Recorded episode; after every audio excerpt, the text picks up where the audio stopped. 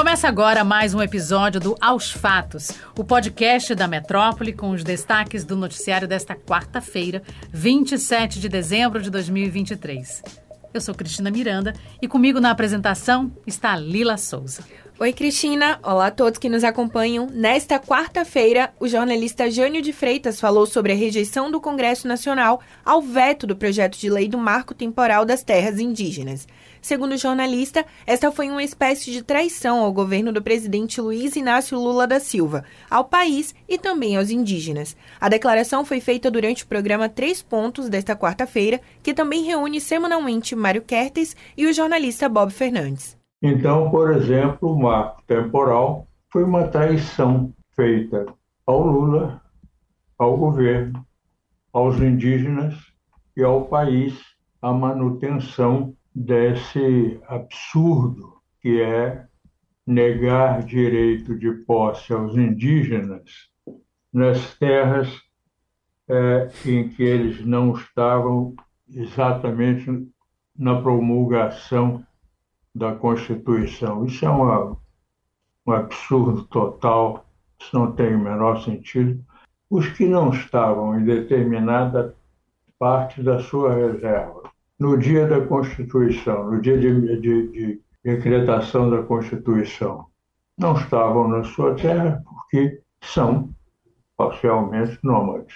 Isso é de uma estupidez em todos os sentidos, como medida parlamentar, como uh, história das péssimas relações brancas com os índios, com, com o Brasil mais autêntico.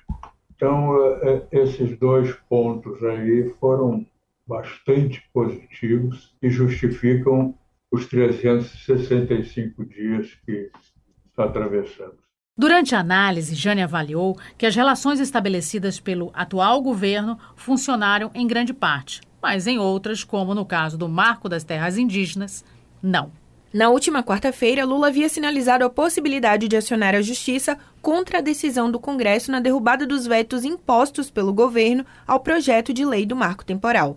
Outra crítica feita por Jânio de Freitas foi a estratégia de comunicação do governo petista. Ele afirmou que não se lembrava de uma gestão tão silenciosa a seu próprio respeito. Os governos, em geral, pensam em comunicação é, via publicidade, propaganda. Essa é uma maneira de conseguir algum resultado, mas não um bom resultado. O que faria funcionar, e é assim que funciona onde, onde há uma comunicação direta, seriam os ministros dando explicações Isso. sobre o trabalho que estão desenvolvendo. Isso, exatamente. Sobre é, que objetivos esses trabalhos têm, o que já foi feito, o que poderá e o que não poderá ser feito.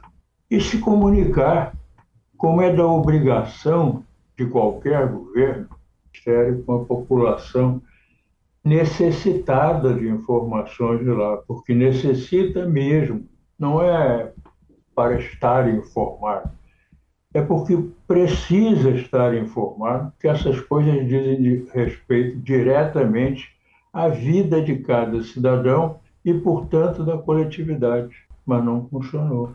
Como exemplo, o jornalista citou os Ministérios da Saúde e da Defesa como duas pastas com alta produção em 2023, mas devido à comunicação pouco eficaz, não são devidamente reconhecidas por suas respectivas iniciativas pela população.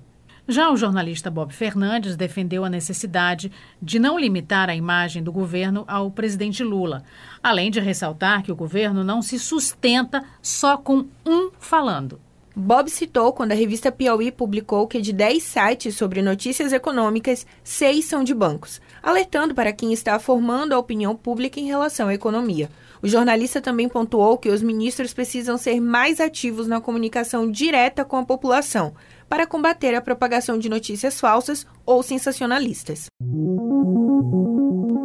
Nesta quarta-feira, o prefeito Bruno Reis rebateu as críticas da oposição sobre a capital baiana ter virado a cidade do concreto.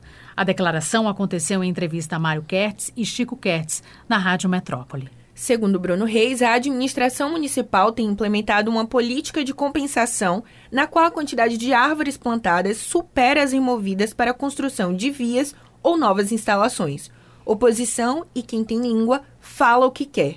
Quando não tem o que criticar, tenta inventar, bota cabelo em ovo. Rebateu o prefeito. Bruno Reis salientou que foram plantadas 103 mil árvores e criados 8 mil novos parques nos últimos anos. Salvador é uma cidade reconhecida no mundo na área de sustentabilidade por diversos projetos nessa área. Agora tem desenvolvimento, crescimento. Abre aspas. Temos que conciliar desenvolvimento da cidade com sustentabilidade. O grande segredo está em equilíbrio. O prefeito de Salvador também disse que aceita discutir os problemas da capital baiana em entrevista com a participação do pré-candidato ao Palácio Tomé de Souza e vice-governador da Bahia, Geraldo Júnior. Bruno Reis ainda prometeu que haverá uma campanha de alto nível no próximo ano, no embate com o MDBista. O prefeito afirmou ainda que a pandemia da Covid-19 tomou metade do seu mandato e precisou investir 1,5 bilhão de reais na crise sanitária. O secretário executivo do Ministério da Justiça e Segurança Pública, Ricardo Capelli, ordenou à Polícia Federal que investigasse uma ameaça direcionada ao presidente Lula nesta terça-feira por meio de suas redes sociais. A apuração se trata de uma ameaça feita ao presidente Lula nas redes sociais, fazendo alusão a rifle de precisão e vaquinha para tal. As redes sociais não são e não serão um terreno de incentivo a crimes contra as autoridades, ressaltou o secretário executivo do Ministério da Justiça e Segurança Pública, Ricardo Capelli. A solicitação veio após o deputado federal Nicolas Ferreira postar uma matéria intitulada Lula confirma virada do ano em praia privativa controlada por Forças Armadas. Na postagem, um comentário afirmou que deveria ser criada uma vaquinha para contratar um mercenário Abre aspas. Precisamos fazer uma vaquinha para pagar um mercenário com rifle de precisão. Fecha aspas. Após o caso repercutir, o perfil identificado pediu desculpas. Diante dos últimos ocorridos, podemos chegar à conclusão: eu errei? Sim. Eu contrataria um mercenário para eliminar um presidente da República? Não. Afinal, gastaria o dinheiro em outra coisa.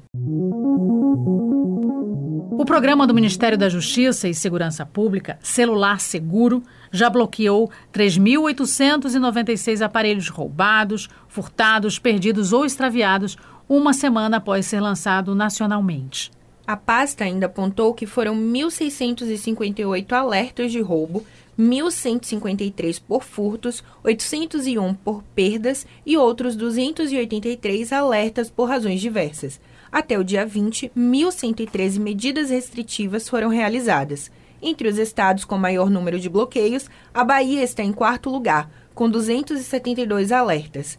A região com mais focos é São Paulo, com 1.011, seguido do Rio de Janeiro, com 453, e Pernambuco, com 286. Segundo o Ministério, mais de 700 mil pessoas acessaram o aplicativo através da plataforma gov.br. Destas, pouco mais de 500 mil registraram os números das linhas de telefone que gostariam de bloquear de forma remota. É isso aí, pessoal. Os fatos de hoje fica por aqui. Confira essas e outras notícias no metro1.com.br. Nos acompanhe nas redes sociais, arroba grupo.metrópole no Instagram e no TikTok e arroba metrópole no X. E não deixe de ativar as notificações no Spotify para receber um alerta toda vez que sair um novo episódio e se manter atualizado. Até a próxima, pessoal! Obrigada, beijo!